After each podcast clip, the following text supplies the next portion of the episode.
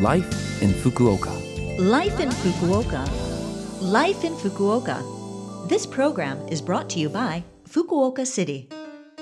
Good morning. How are you this Monday morning, starting off the week? I'm DJ Colleen, bringing you Life in Fukuoka, a short program to give you information on how to live more comfortably in Fukuoka City. I'll also pass on some lifestyle tips and information on things to do when you're out. So, tune in every Monday morning at this time with me, Colleen. Life, in Fukuoka. This morning, I'd like to introduce you to something called Choyo no Sekku, or the Chrysanthemum Festival.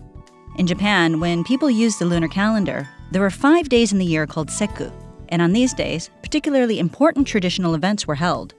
One of them is Choyo no Sekku, which falls on the ninth day of the ninth month.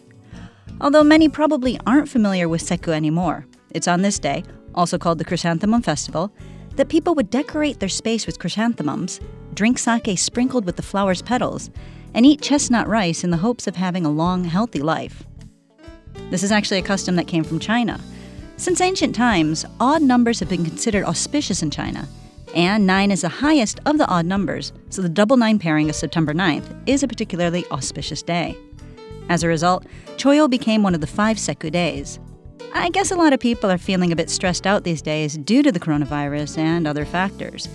Some say that flowers help to reduce stress, so why not decorate with some chrysanthemums this season? They're also the flower of November in Western culture, so there's no reason not to enjoy them for a couple of months. Life in Fukuoka. Moving on, I have some important and useful information from Fukuoka City. Every year on September 1st is Disaster Prevention Day. And in Fukuoka City, from the 1st to the 7th of September, is Fukuoka City's Disaster Preparedness Week.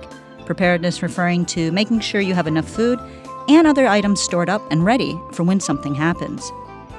The city wants its citizens to be aware that disasters can happen, and the first step to understanding that is encouraging all of us to have supplies stockpiled in our homes and companies. So, why is this important? Well, basically, if a typhoon or earthquake hits and you're lucky enough to find yourself unscathed, without food and water, you can't survive. Stores won't be open, so you won't be able to buy supplies. And if the water system shuts down, there won't be any water to drink. And if electric and gas services are disrupted, there'll be no way to cook food.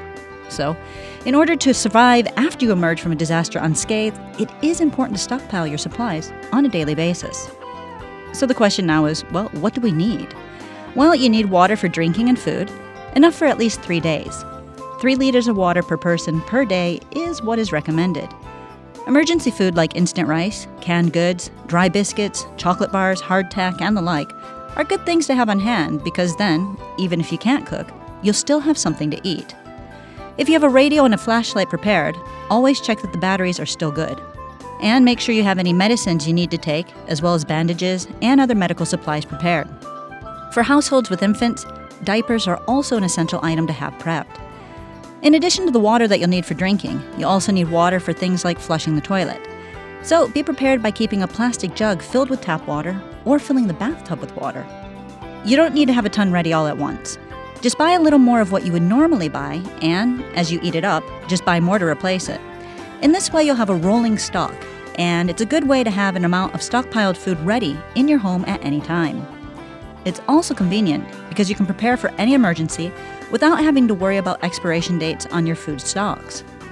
And typhoons often occur this time of year, so make sure you take a look and make sure your stocks are ready. Life in Fukuoka. How was this week's life in Fukuoka? Hopefully, that information about stockpiling was useful for you. I've got a bag in my closet with food, water, a first aid kit, and a few other things that is always ready to go. I have two cats, so I have some food for them as well. Instant rice isn't really to their taste. If you want to hear this broadcast again, you can listen to it as a podcast. And for the contents of today's program, just check the blog on the Love FM homepage. And this week, I'll leave you with some Gloria Gaynor singing, I Will Survive. Have a great day, and I'll speak to you next week.